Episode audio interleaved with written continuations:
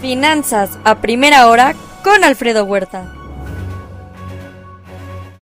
Muy buenos días. En el tema COVID son más de 686 millones el total de infectados en el mundo. Ayer sumaron alrededor de 250 mil nuevos casos a nivel global. Estados Unidos registró más de 50 mil. Día 348 de la guerra. Estados Unidos estará enviando 31 tanques Abrams a Ucrania mientras Alemania y otros países de Europa harán lo propio con tanques Leopard 2 fabricados de Alemania. Nuevo ataque aéreo por parte de Rusia a Ucrania hacia estructuras hidroeléctricas y hacia infraestructura en las ciudades. Por otro lado, la Casa Blanca está considerando a Lael Brainard, hoy segunda de la Fed, como su principal asesor económico. Janet Yellen dijo que el Departamento del Tesoro dejará de invertir por completo en el Fondo de Inversión de Valores Gubernamentales para mantener la operación del gobierno y afrontar pagos de deuda ante el alcance del techo de endeudamiento. Por otro lado, Morgan Stanley estará multando a sus eh, propios banqueros hasta por más de un millón de dólares por violaciones de mensajes para sus operaciones, entre otras cosas. Lopep será cauta con su decisión de producción diaria de crudo hasta ver que la recuperación de China, la recuperación económica vaya tomando forma.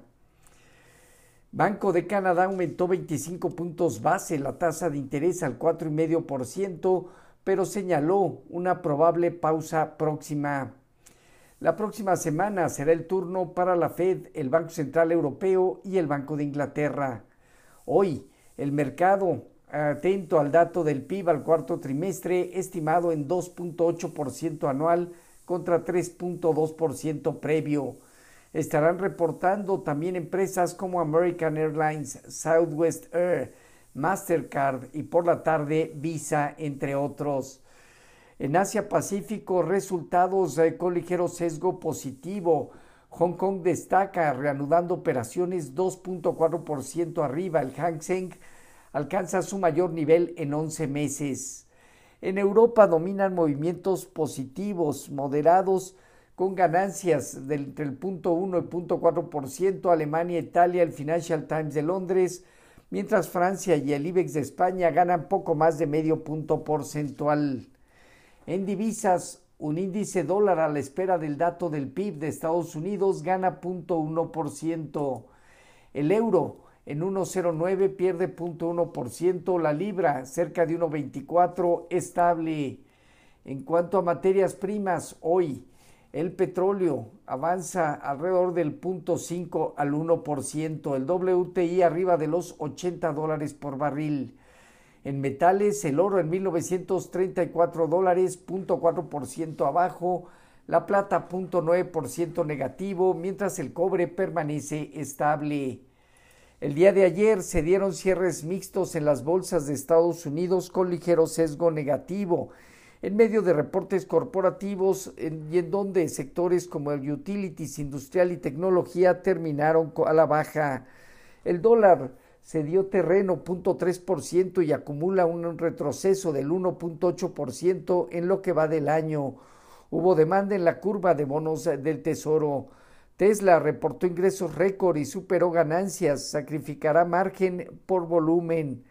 Chevron anuncia recompra de acciones por hasta 75 mil millones de dólares y aumento de dividendo.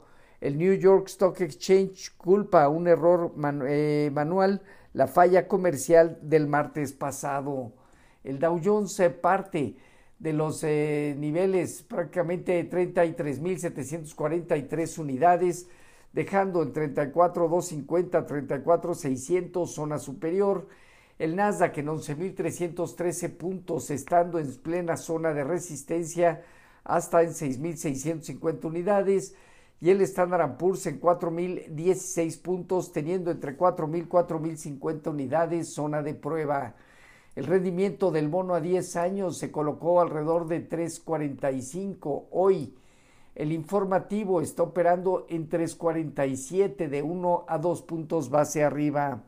Respecto a nuestros eh, mercados, tipo de cambio finalizó en 18.80 con marginal depreciación. sigue respetando por ahora 18.75 en la parte baja, teniendo en 19.10 zona superior en espera de alguna definición. Fondeo diario, papel gubernamental y bancario arriba del 10,5%, latía 28 días en 10.80.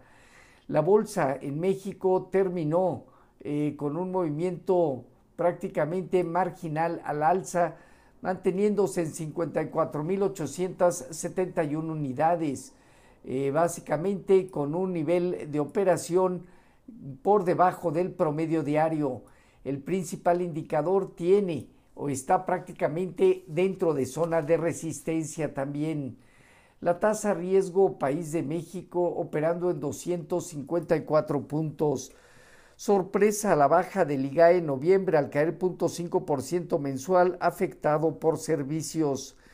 Banjico llevó a cabo una subasta extraordinaria de CETES por un monto de 25 mil millones de pesos. La fecha de liquidación será hoy 26 de enero. La demanda fue de 3.3 veces.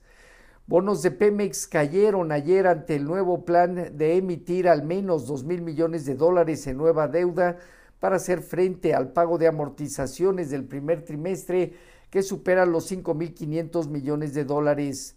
Ban Bajío, Banregio, HSBC, Inbursa, Mifel y Scotiabank anuncian creación de multired eh, para beneficio de 13 millones de clientes. No cobrarán comisiones por uso de cajeros automáticos diferentes a su banco, entre otros puntos. Hoy, el PIB al cuarto trimestre bienes durables a diciembre, solicitudes por su desempleo, venta de casas nuevas también a diciembre, emisión de notas del Tesoro a siete años. En México, la encuesta nacional de ocupación y empleo de diciembre. Los eh, futuros se mantienen mixtos, marginal baja del Dow Jones, 0.2% arriba Standard Poor's, 0.6% arriba el Nasdaq, tipo de cambio 1882, 1883 a la venta, cerca del 0.3% de depreciación. Así, finanzas a primera hora con lo más relevante hasta el momento.